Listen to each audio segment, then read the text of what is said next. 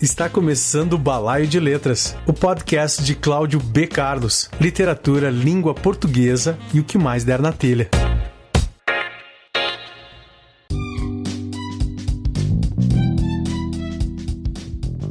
Está no ar o programa número 21, 4 de outubro de 2020. Balaio de Letras. Sou Cláudio B. Carlos, escritor e editor, editor da Saraquá Edições e da editora Coralina. Falo de Cachoeira do Sul, Rio Grande do Sul. Seja bem-vindo ao Balaio de Letras.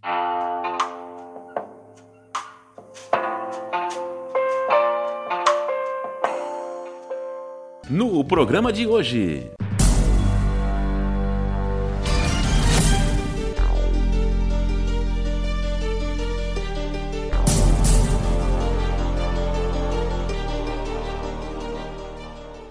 A Floresta e o Sobrenatural na Colônia Alemã. O convidado é Geraldo Lima, escritor, dramaturgo e roteirista.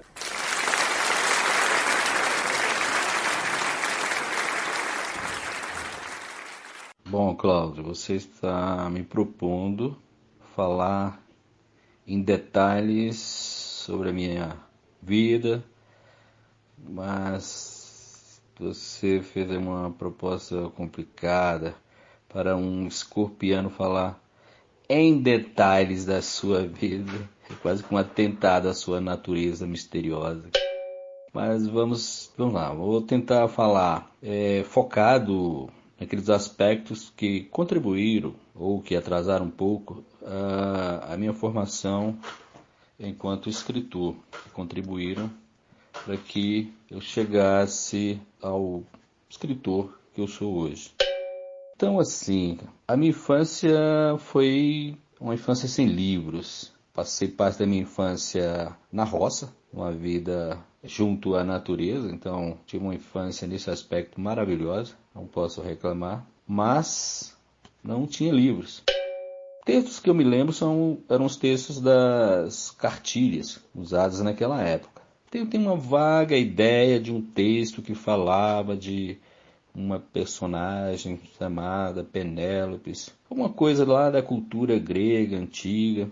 Talvez isso explique um pouco meu apreço a a cultura grega antiga, a, principalmente as tragédias gregas, que eu vou mais na vida adulta explorar mais. Pois bem, então essa infância aí sem livro, mas muito rica em termos de brincadeira e contato com a natureza, é, não, né, no primeiro momento, não contribuiria para que eu tornasse escritor. Admiro muito aqueles escritores que dizem assim: ah, na minha casa, a biblioteca do meu pai, né? a biblioteca do pai do Borges, por exemplo, né? coisa maravilhosa. Você desde crianças está ali esbarrando com os livros. Não foi o meu caso. Mas me lembro que, por volta dos 7, 8 anos, eu encontrei quatro páginas de um gibi no terreiro de casa. Não sei como fui parar lá, é o fato que estavam lá. Outro menino, outra é, criança, talvez passasse batido ali, não daria importância. Eu rapidamente abaixei, peguei aquelas quatro páginas de gibi e li, devorei. Era um gibi do, do, do Batman. Então, quando eu fui para a cidade para continuar os estudos, havia uma efervescência de gibis, né? obviamente é, gibis, histórias é, de autores norte-americanos. Então estava ali Tarzan, Zorro, Batman, é, os famosos livros de Bang Bang, até fotonovelas, então você encontrava aquilo com muita facilidade. Como havia muita gente lendo, então havia um sistema de, de trocas de gibis. Você estava em casa, de repente alguém batia na porta e uma, uma pilha de, de gibis para trocar. Alguns faziam coleções, eu admirava muito aqueles que tinham coleções de Tarzan, Batman, Super-Homem. Eu nunca conseguia fazer coleção porque eu queria ler. Então sempre que aparecia alguém na porta de casa, eu trocava os gibis. Mas enfim, cara, essa chamada subliteratura foi a base é, da minha leitura, pelo menos durante um tempo. Então a chamada alta literatura vai aparecer aos poucos e só mais adiante, aí depois dos 20 anos, é que eu vou de fato me deparar com aquelas grandes obras.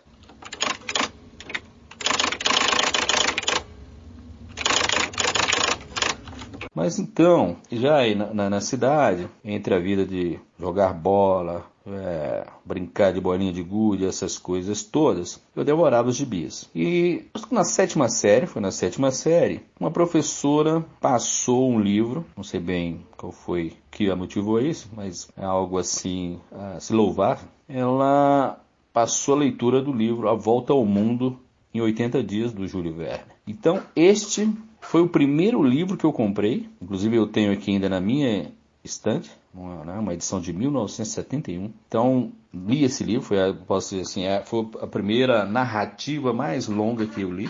Posso considerar assim a obra, a, o romance, né, o primeiro romance que eu li.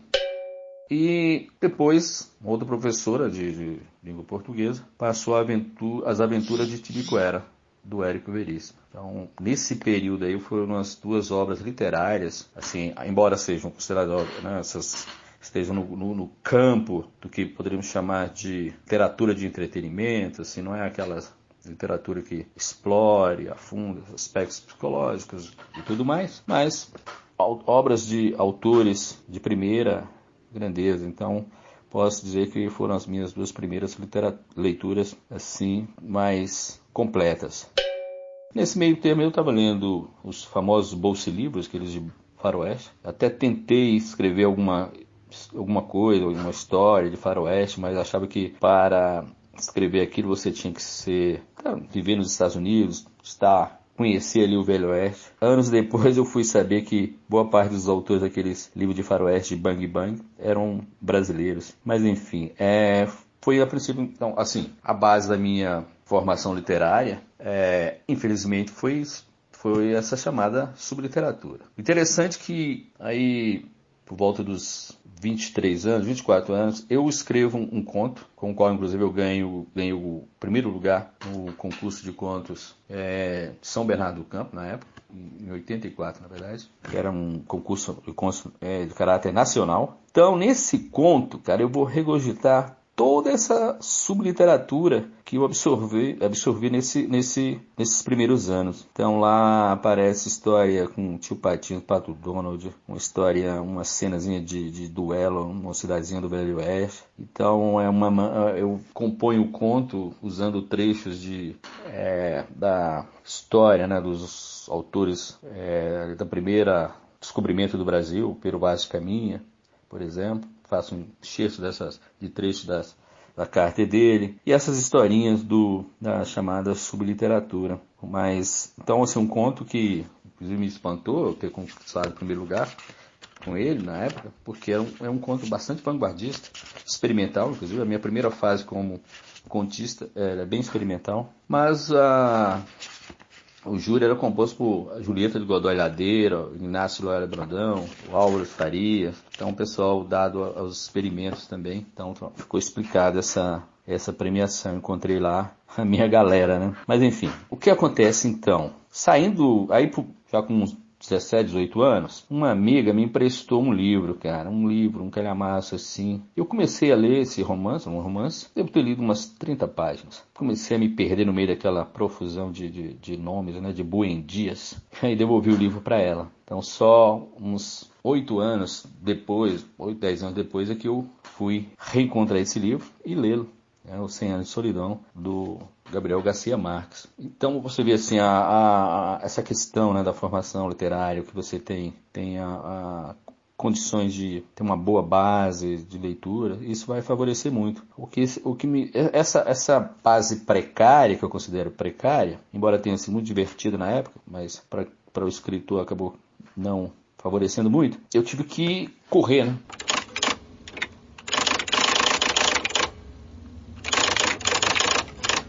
Então, então, a partir do momento que eu me propus a escrever, eu fui procurar uma base mais sólida para me considerar assim, escritor. Então, é, há, um, há um período aí que eu, quando eu entro na, na faculdade, cara, tudo isso vai chegar de uma maneira assim impactante.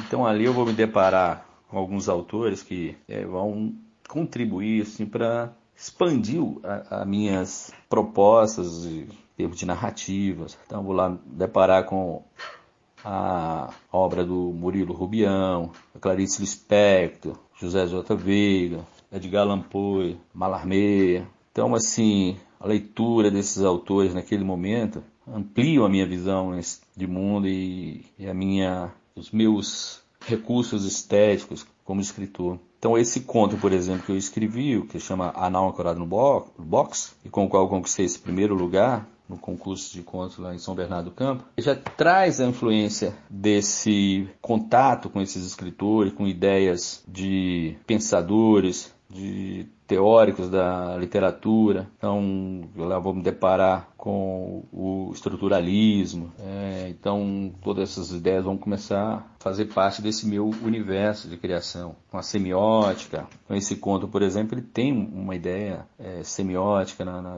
na, sua concepção. Mas, é, então, assim, esses autores todos vão chegar até mim de uma vez, assim. Antes, antes, eu havia, assim, na, aos 20 anos de idade, eu havia me deparado com o Aleph, do Jorge Luiz Borges, com Memórias Sentimentais, de João Miramar, do Oso de Andrade, com o teatro do Augusto Boal, Teatro Oprimido, porque assim, dos, a partir dos 18 anos, eu comecei a fazer teatro. Teatro amador, obviamente.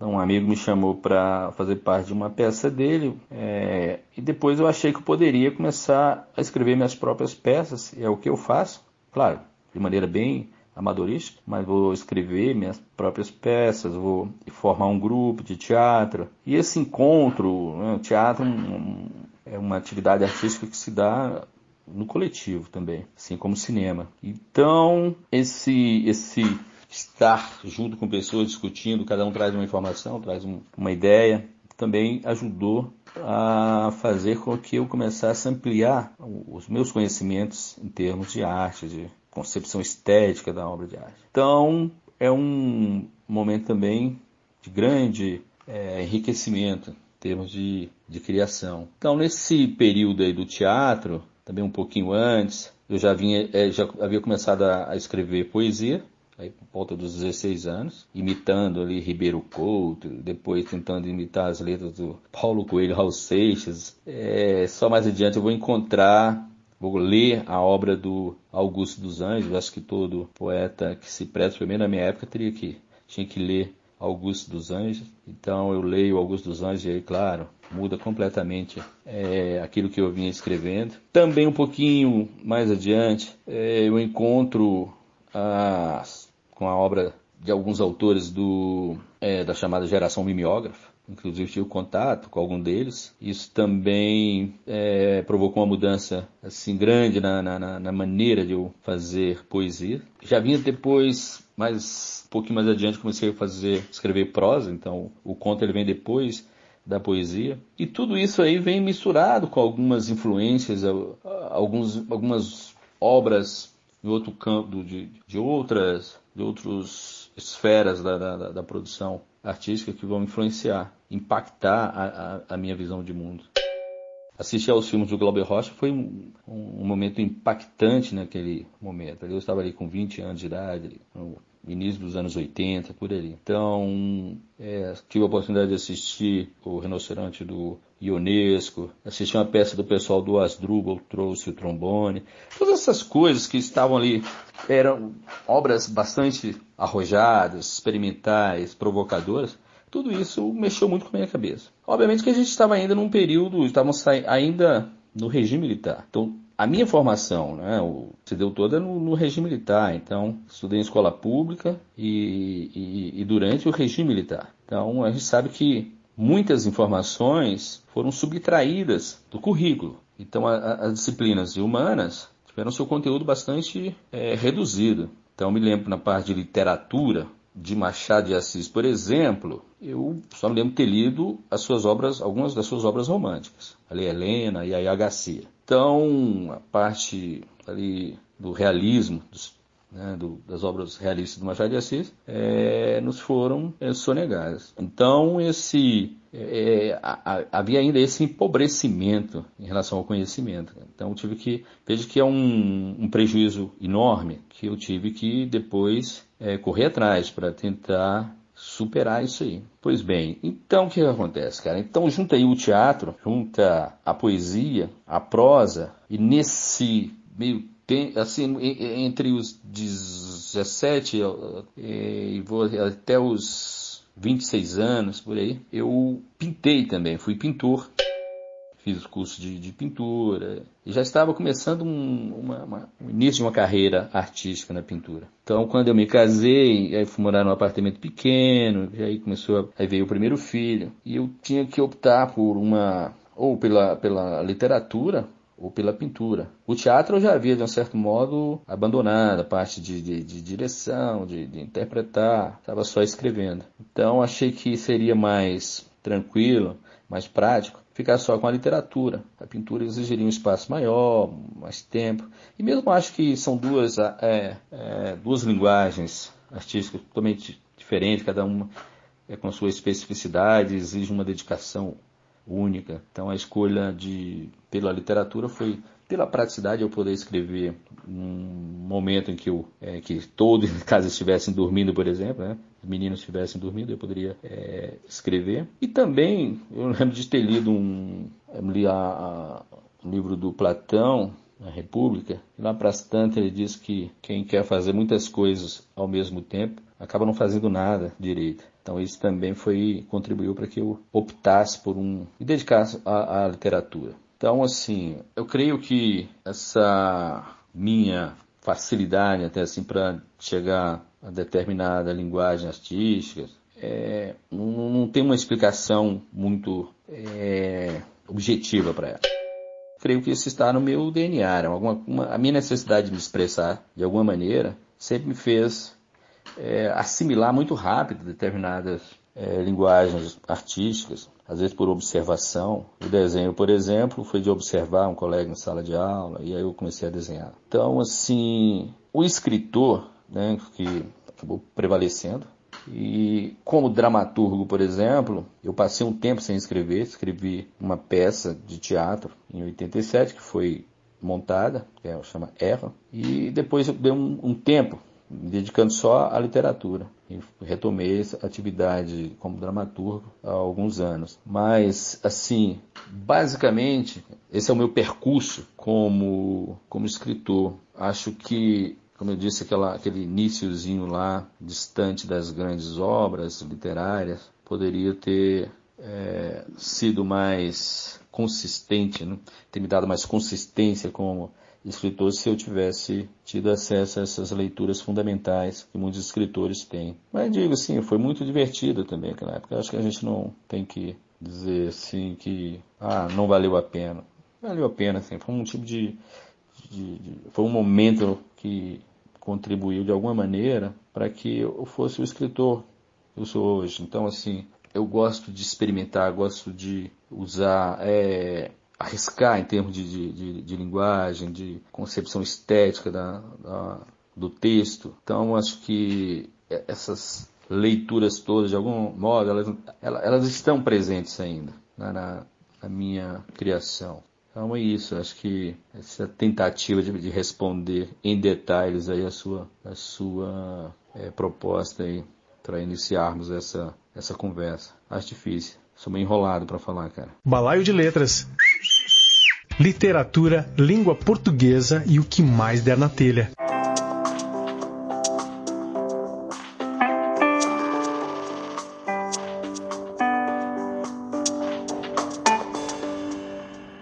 Tá todo mundo ligado.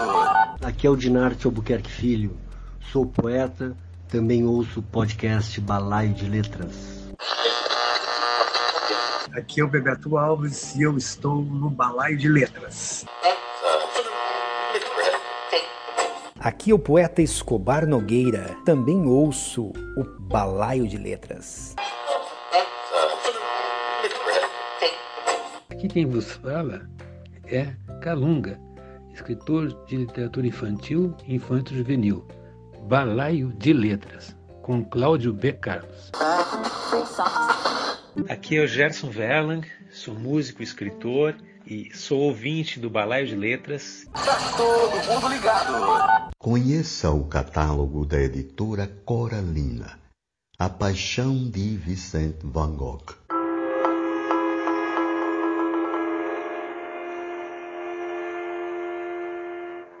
Crônicas de Rafael Gobo.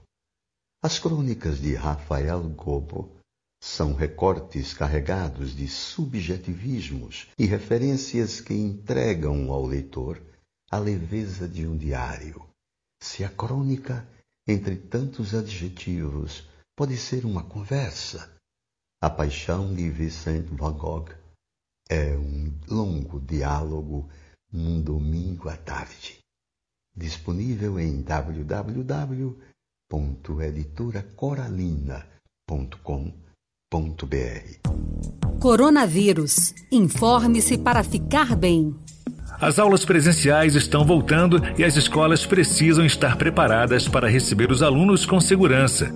Corrimãos e maçanetas devem ser sinalizados com avisos sobre o maior risco de contaminação verificar temperatura antes do início das atividades, utilizar máscaras e manter o distanciamento de um metro e meio podem fazer a diferença.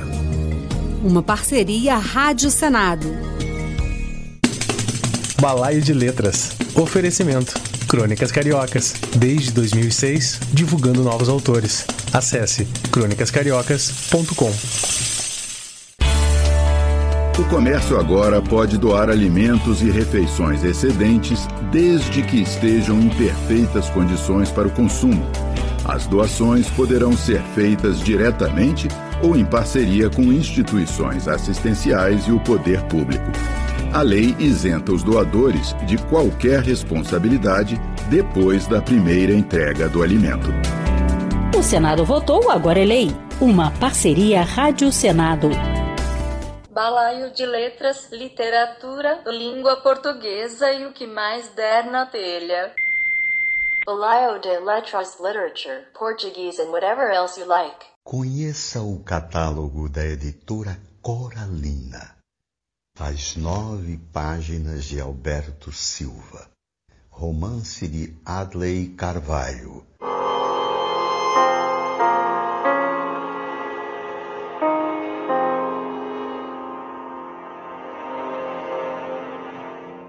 Os leitores farão um percurso pelo Brasil imigrante dos anos 20, pelos movimentos de 1930, chegando à década de 60, quando uma ditadura assassina tomou o país com o apoio dos cidadãos de bem.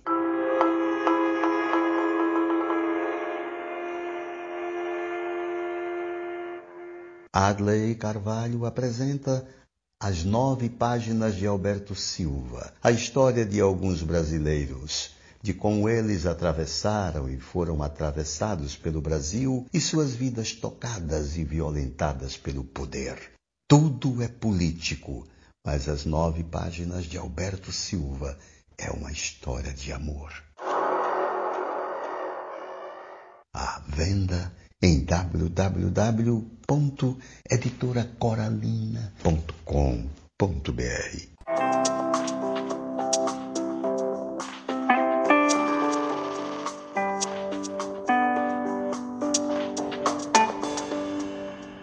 Balaio de Letras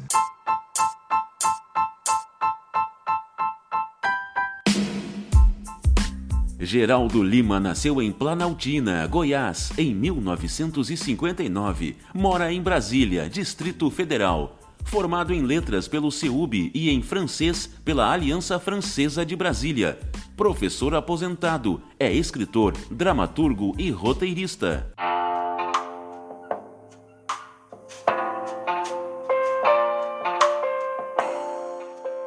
Tem os seguintes livros publicados: A Noite dos Vagalumes, contos. Baque, contos. Nuvem muda a todo instante, infantil. 1. Um, romance. 30 gatos e um cão envenenado, peça de teatro. Tecelário, mini contos. Uma mulher à beira do caminho, contos. tem seis peças de teatro escritas. Foi um dos fundadores da oficina do Teatro de Periferia em Planaltina, Distrito Federal, na década de 80, e presidente da Sociedade dos Amigos do Museu de Planaltina. É autor do roteiro do filme O Colar de Coralina, direção de Reginaldo Gontijo. É autor do roteiro A Vida é Filme, curta-metragem inédito. Colaborou na criação do roteiro O Anjo Augusto, de Vicente de Paulo Siqueira. O blog do Geraldo Lima é baque blog do Geraldo Lima.blogspot.com.br Balaio de letras, literatura, língua portuguesa e o que mais der na telha. Balaio de letras, literature, Portuguese and whatever else you like. Começo falando com o escritor Geraldo Lima. Geraldo, você pode falar um pouco sobre cada um dos seus livros, até chegar no mais recente, o livro de contos Uma Mulher à Beira do Caminho, publicado em 2017 pela editora Patois? O primeiro livro que eu publiquei foi um livro de contos, A Noite dos Vagalumes, isso em 1998. A publicação desse livro foi resultado de um prêmio que eu ganhei aqui em Brasília, Prêmio Bolsa Brasília de Criação Literária, pela Fundação Cultural do Distrito Federal. A publicação desse livro permitiu que eu me apresentasse de fato como escritor. Essa coisa, né? Agora eu tenho uma obra que eu posso mostrar e dizer, ó, é isso que eu faço, é isso que eu escrevo. Ou seja, que estou me apresentando como escritor. São contos que eu fui vinha é, escrevendo há algum tempo são contos marcados por um experimentalismo, né, que é a linha daquele do qual eu falei, né, o Anal Ancorado no Box, com o qual eu ganhei o, o prêmio em São Paulo. Esse experimentalismo, ah, obviamente, ele traz um certo excesso que eu vou depurar nos, nos textos seguintes. Mas é uma inquietude que eu vou manter, essa de, de eu sempre procuro manter nos meus textos uma certa inquietude em relação à questão estética. A temática como são contos que eu vou escrevendo durante ao longo de um certo tempo, é uma temática variada. Vai aqui da crítica social, a busca de identidade racial, o abuso sexual na infância. É uma temática que procura também ser bastante crítica. Um, livro que, do qual eu gosto muito, quer dizer, tem essa função, teve essa função principal de me lançar como escritor. O segundo livro é também um livro de contos, Bach, e ele já traz um diferencial em relação ao primeiro, porque aqui, como eu falei, eu vou procurar ao longo do, é, nos outros textos, vou procurar depurar essa questão dos excessos. E nesse livro aqui, essa depuração, ela acontece com um certo rigor. E é um livro pensado. Então não são contos que eu fui escrevendo ao longo do tempo de repente reuni. Não, aqui eu escrevi esses contos numa sequência, procurando um efeito, provocar um baque no leitor. Então que a leitura desses contos provoque esse baque no leitor. Não é só o baque de corpos é, que definham e tombam e provoca esse choque com o, o, o, chão. Não, é também esse baque no leitor, esse efeito né, do qual o Edgar Allan Poe nos fala que o texto literário deve buscar. São contos que têm uma, uma temática bastante pesada, fala de suicídio, fala de solidão num, sentido extremo. Tive respostas bastante interessantes também sobre, é, sobre os contos aqui né, que compõe esse livro. Uma que me chamou bastante atenção foi de um jovem resenhista. Cheguei a, aos blog dele, à época, eu estava navegando pela internet, procurando alguma coisa sobre os livros. De repente vi esse meu livro, vi o meu livro lá, um baque entre dois livros, um de sobre vampiro, histórias sobre vampiro e outro acho que sobre duendes, esses romances, livros de fantasia. Estranho, ah, pareceu que não era o lugar é, ideal para ele estar. Fui ler então a, o que o rapaz escreveu sobre ele. Uma resenha curtinha. O nome do, do rapaz é Jonathan. E foi um negócio assim surpreendente, porque ele dizia o seguinte: ele recebeu esse livro do meu editor, à época, mas deve ter olhado assim para capa e colocou de lado e foi ler os outros livros que ele costumeiramente lia e resenhava. Ele diz que naquele momento estava com uma ressaca em relação à leitura daqueles outros livros, resolveu, olhou de lado, viu o meu, meu livro lá, pegou para ler. E aí o efeito foi esse baque que ele sofreu após a leitura dos contos que o compõem. São seis contos que tem, como eu disse, essa intenção de provocar um baque na, no, no leitor. E é o resultado é que ele disse que começou a enxergar a realidade de um modo diferente. Ele começou de fato a enxergar uma realidade que o circundava e que até então ele não percebia. Talvez aquelas leituras fantasiosas, né, que transportam para um, paisagens, lugares que estão distantes da realidade em que é, habitamos, não permitia que ele visse esse mundo é, de contrastes sociais, de problemas existenciais que estão aí diante de nós. O Nelson de Oliveira escreveu um texto para contracapa desse livro. Ele começa dizendo assim: Não se assuste com o corte longitudinal, com o risco rápido e depois a morte. Prepare-se para o baque o pulso, o limbo. Esteja pronto para a adaga, o ermo, a vigília. São seis situações, seis revelações sanguinárias. Geraldo Lima, esse objeto pontiagudo e cortante, nunca esteve tão afiado. Então aqui o texto do Nelson já aponta para aquele efeito que eu busquei na composição desses contos aí.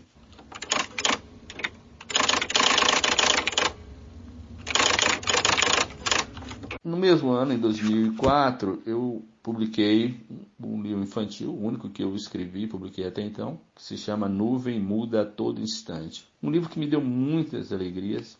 Com ele eu pude entrar em contato com um público totalmente diferente, que é o público infantil, público que lê o seu livro e fica eufórico, e o contato com eles exige muito de você e fazem, desenvolvem trabalhos sobre o seu livro. Eu tenho aqui alguns objetos resultantes desses trabalhos feitos nas escolas, tanto escola pública quanto particular. Um livro que ficou muito bonito com as ilustrações da Gisele Vargas. Fala de um é uma nuvenzinha que vai que aparece no céu, vai fazendo um percurso e depois ela vai se esgarçando, vai sumindo e vai sendo observada por uma criança. É esse olhar dessa criança vendo essa nuvem que surge e depois desaparece, que vai sendo é, contado aqui. Ele é composto em versos, é, um, é uma historinha em versos. Muito bacana, muito bonito.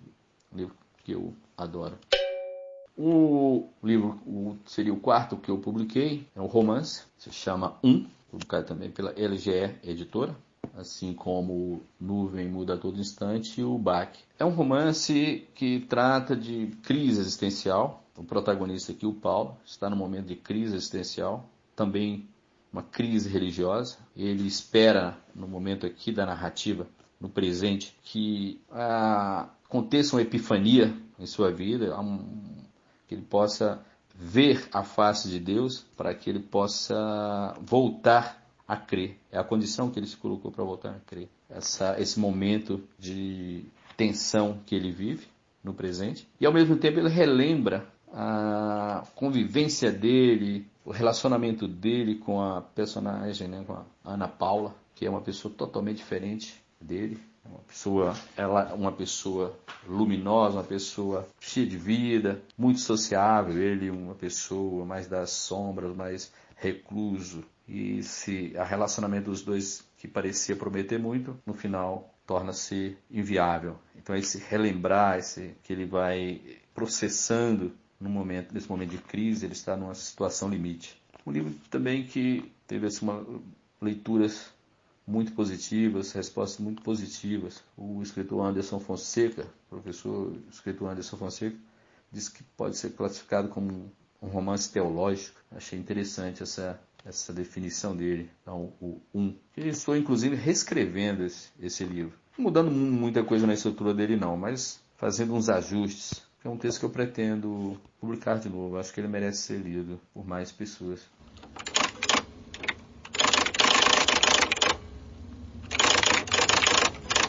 O outro livro que eu publiquei é uma peça de teatro, 30 Gatos e um Cão Envenenado, uma peça que foi encenada aqui em Brasília em 2016. O livro ficou muito bonito, publicado pela Ponteiro. Uma peça, o espetáculo, a montagem dela foi também assim, impactante, um, que é uma temática pesada, trata aqui de abuso sexual também na infância e dentro da família. Essa é um, uma temática bastante chocante, mas o espetáculo ficou bonito, independente dessa temática que deixa o público assim chocado.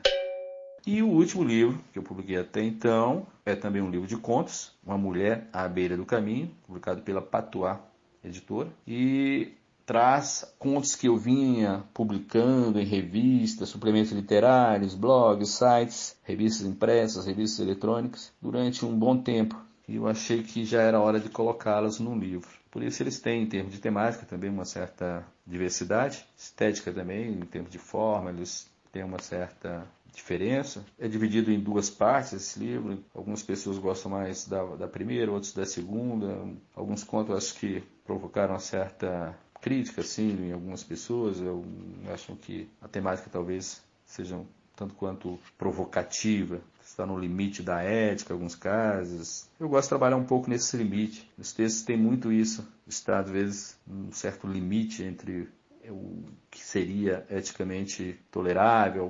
Gosto de provocar encontros improváveis e daí tirar uma certa certo atrito, uma certa provocar umas reflexões que fora desse contexto não seria possível. É o livro então que eu tenho como resultado aí de um trabalho de, de 20 anos nesses textos. Espero trazer um outro nos próximos anos aí trazer mais um livro abaixo. Estamos aos poucos disponibilizando os episódios do BL no BL Blog. Os episódios do BL Podcast no BL Blog.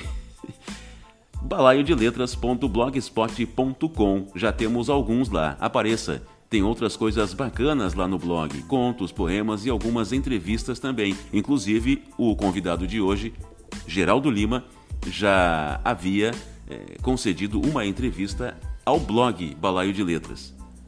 Não me recordo a data, faz um tempinho já, mas enfim, apareça por lá. É, vasculhe o Balaio de Letras blog, balaiodeletras.blogspot.com. Meu caro Geraldo Lima, o que é mais forte em você, o escritor, o roteirista ou o dramaturgo? Cláudio, eu considero o escritor mais forte em mim. Ele tem estado em atividade de forma mais ininterrupta. O dramaturgo passou um tempo adormecido, digamos assim. Eu escrevi uma peça na década de 80, 87, aí foi montada, e depois só voltei a escrever uma outra em 2014, que foi 30 Gatos e um Cão Envenenado, que foi encenada em 2016. O roteirista aparece bem depois. Eu escrevi um, um roteiro na década de 80, a convite de um amigo que me chamou para escrever um roteiro para participar de um concurso do MINC, que deu em nada, inclusive. Foi um roteiro que eu escrevi assim, de modo bem apressado, tinha pouco tempo para concluí-lo antes da encerramento das inscrições. Aí esse amigo me emprestou lá um manual do Doc Comparato, que eu nunca havia escrito um roteiro, não sabia nem para onde ia. Não li o, o, manual e depois tive aí uma ou duas semanas para escrever o roteiro. E só retomei essa atividade de roteirista em 2014, quando o Reginaldo Gontijo me pediu para escrever o roteiro é, o, para o filme Cora Coralina, o Colate Cora Coralina. Depois disso, eu colaborei na criação do roteiro Anjo Augusto, do Vicente Paulo Siqueira, e escrevi também um, um, um curta-metragem que ainda está inédita. Bom, o escritor e mais precisamente o prosador, durante todos esses anos, tem mantido-se em, em atividade. Então, eu considero mais forte por isso. O poeta, por exemplo, foi praticamente descartado. O que eu faço hoje é usar os recursos da, da, da poesia, como já falei, na, na prosa. O prosador é, é o elemento mais forte nesse percurso.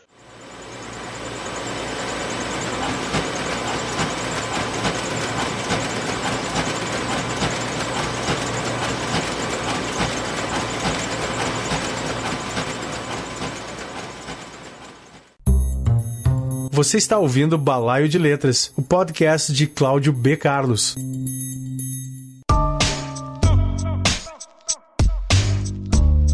Como você definiria o mini conto? O mini conto é uma narrativa breve, concisa, impactante, de no máximo uma página, em que se procura dizer o máximo com o mínimo de palavras.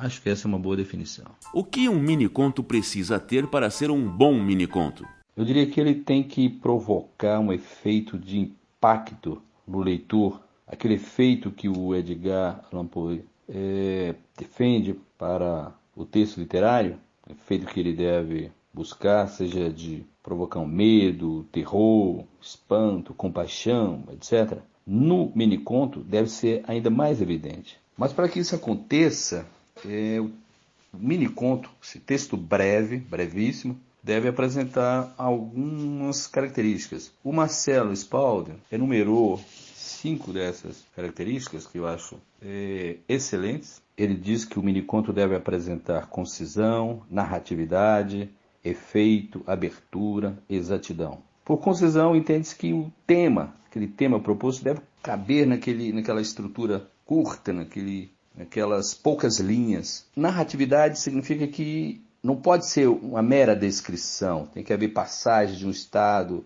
a outro, tem que conter ali uma ação. E esse efeito deve ser buscado no, ao término da leitura, como já disse, seja de terror, de espanto, medo, há que se ter uma abertura, que essa abertura tem que levar exatamente a esse efeito, propiciar esse efeito. E a exatidão, que o vocabulário tem que ser preciso, não pode ser é, usar palavras que não vão ter um, um, um, papel fundamental no sentido do texto. Por isso, é, o mini conto, mais que o conto, exige uma participação do, do leitor no ser, na sua compreensão. Imagine lá o texto, o, o mini conto, o famoso mini conto do Augusto Monterosso, quando acordou, o dinossauro ainda estava lá. Essa historinha aí, curtíssima, exige que o leitor a complete. Né? Onde estava esse dinossauro? Que dinossauro é esse? Que tempo é esse? O leitor é convidado a participar do, do entendimento do texto. Essa é a importância é, do miniconto. Geraldo Lima, fale sobre seus projetos literários, o que tem em andamento. Tenho dois projetos literários concluídos. O romance Vazio Está do Outro Lado, que já enviei à editora Patois, e o livro de contos Esta Noite, para o qual ainda não, não tenho nenhum destino. Ambos têm afrodescendentes como protagonistas. Acho isso um dado importante. Além desses, estou organizando um livro de minicontos, o Lascas e Outros Balbucios são minicontos que vêm publicando há tempos nas redes sociais, em blogs, sites, etc. Agora mesmo estou com uma parceria com o blog da companhia de teatro Assis Porque Gosta, que vem publicando mensalmente esses minicontos. O interessante é que essas postagens são patrocinadas. E isso leva os textos a um número maior de leitores. A um, a um, as respostas também são em maior número. É algo muito estimulante saber que os seus textos estão circulando é, por aí e chegando a, a, um número maior de leitores. Bom, por enquanto é isso. Eu estou tentando me manter focado para conseguir viabilizar esses projetos, que não é fácil. Como escritor editor, você sabe disso, né?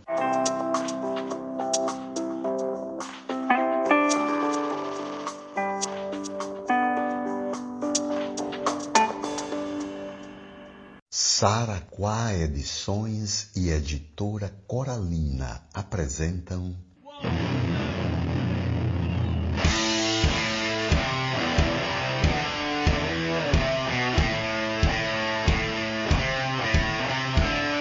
Maravalha, uma novela grunge Galdéria, romance de Cláudio B.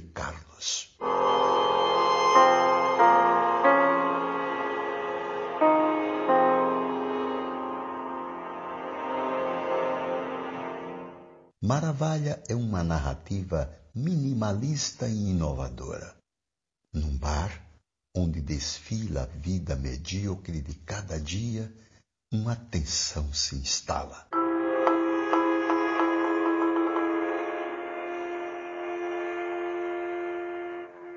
Será descoberto o que aconteceu ou não? E assim, numa cena aparentemente corriqueira, a inquietação se infiltra a cada instante, acentuando a decadência e trazendo à tona a face sombria do humano viver. Regional e universal se encontram em mais esta ousadia que só poderia vir do talento do escritor Cláudio B. Carlos. Maravilha! À venda no site da editora Coralina, editoracoralina.com.br. Racismo em pauta. Inveja branca. A inveja em si é algo bem ruim, não é? Então, por que quando esse termo vem acompanhado da palavra branca, o sentido se altera virando inveja boa? Só tem uma explicação. Isso é racismo, já que a conotação positiva está associada a um grupo de pessoas. O melhor mesmo é excluir a inveja branca do seu vocabulário. Racismo em pauta. Uma campanha Senado Federal. Balaio de Letras. Conheça o catálogo da editora Coralina. O Cavaleiro do Pudim, de Pedro Paulo Gratischi. Literatura infantil.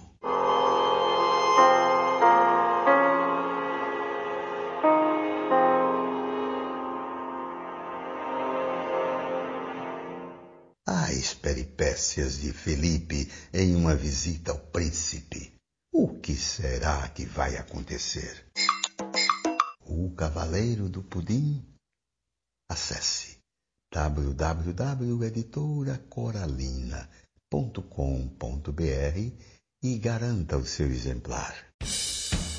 Balaio de Letras Oferecimento. Rockpedia, a rádio rock da internet. Acesse rockpedia.com.br. O som é o limite.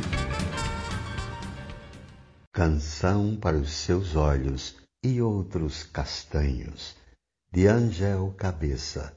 Poesia. Se por um lado, como dizia Ferreira Goulart, o poema nasce do espanto, pouco valeria se ele, o poema, não causasse espanto no leitor. Temos em Canção para os seus olhos e outros castanhos a espantosa poesia de Angel Cabeça.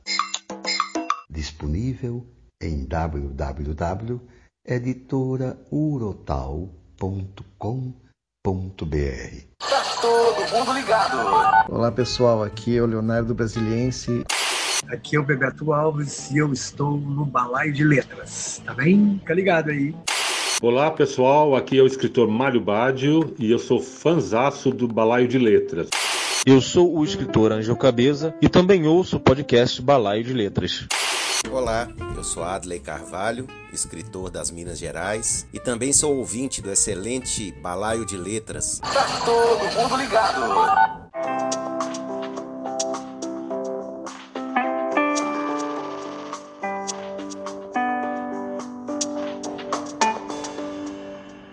Balaio de Letras. Não, não quero nada. Já disse que não quero nada. Literatura, língua portuguesa e o que mais der na telha. Vão para o diabo sem mim. Ou deixe-me ir sozinho para o diabo. A Floresta e o Sobrenatural na Colônia Alemã. Nas terras desoladas e frias do sul do Brasil, no final do século XIX, Anna Schitz, a jovem filha de um pastor, é obrigada a abandonar seu sonho de ser escritora para se casar com um homem rude e violento.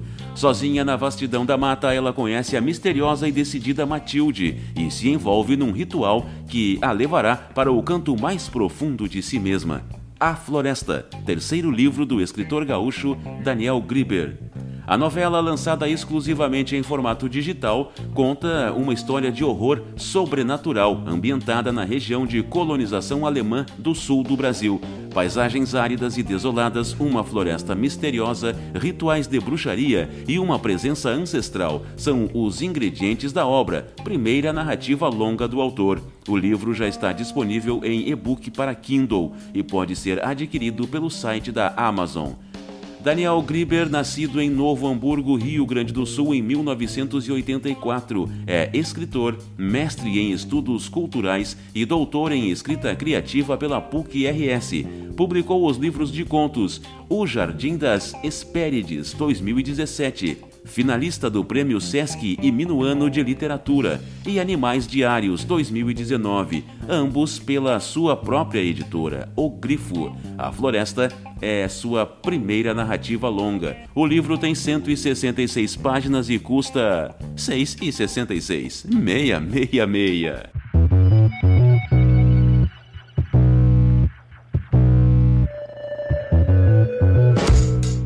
Vamos colocar a correspondência em dia. Temos mensagens sobre o programa 18, mensagens sobre Maravalha e mensagem sobre o programa 19, sobre o Maravalha Explico. Maravalha, uma novela Grunge Galdéria, meu livro que está em pré-venda.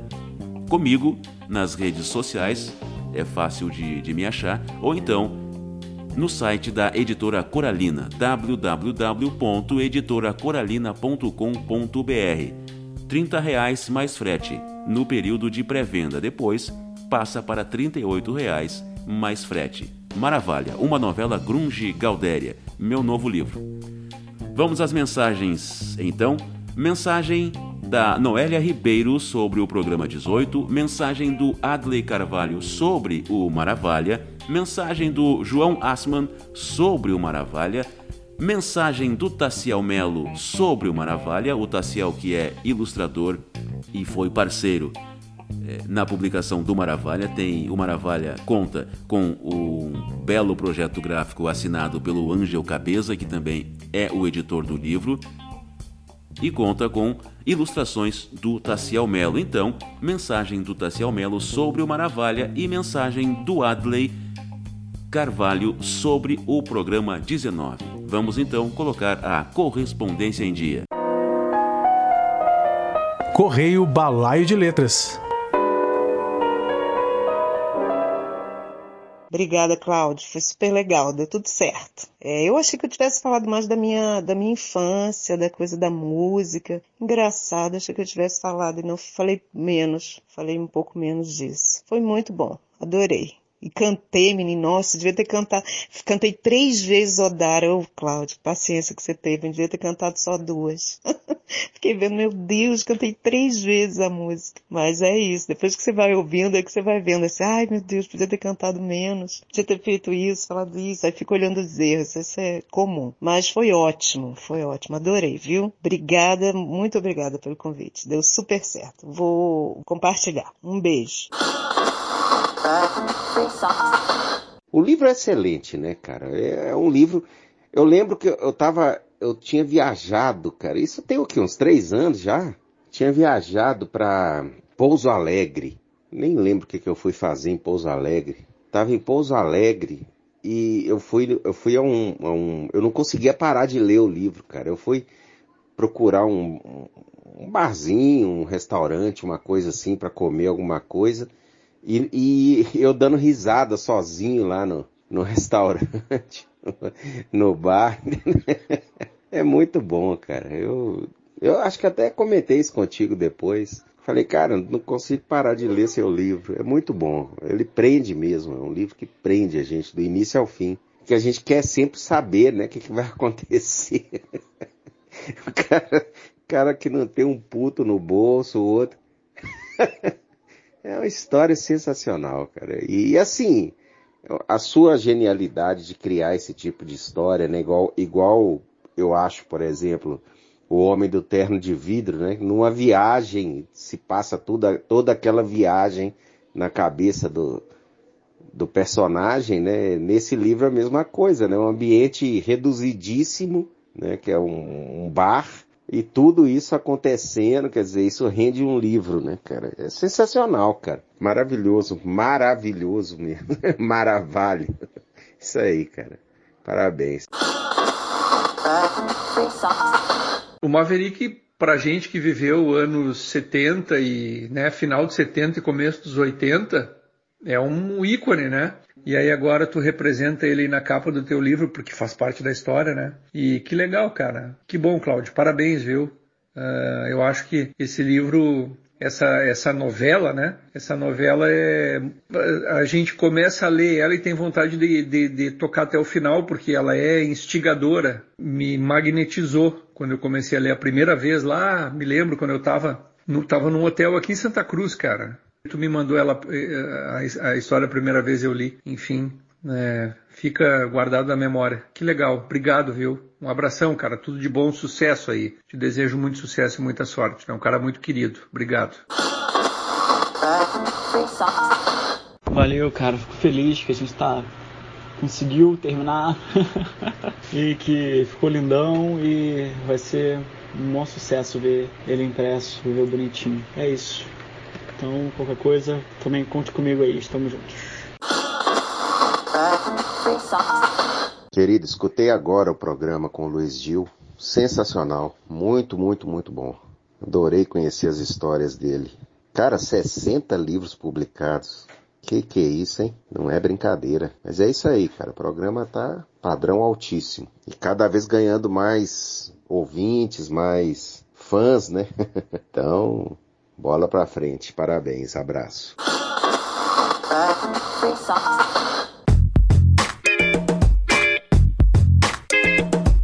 Balaio de Letras, todo domingo ao meio-dia, um episódio novo. A grade de programação do Balaio é alimentada todas as quartas, sextas e domingos. Quarta-feira entra no ar a chamada do próximo programa. Sexta entra no ar algum recorte de um programa que já passou. E domingo, o programa novo. Apoie o podcast no Catarse. Seja assinante catarse.me barra Balaio de Letras Podcast. Ajude o Balaio de Letras a continuar produzindo conteúdo de qualidade.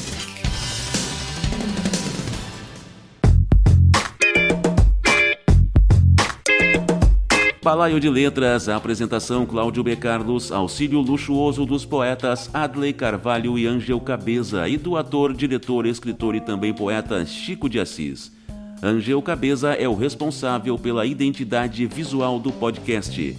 Frante Lunguinho é o editor de vídeo. Luciano Cardoso da Lab Propaganda é o responsável pela roupagem do podcast. E aí, gostou? Quer saber mais a respeito do nosso trabalho? Então acesse o blog balaiodeletras.blogspot.com. Seja bem-vindo.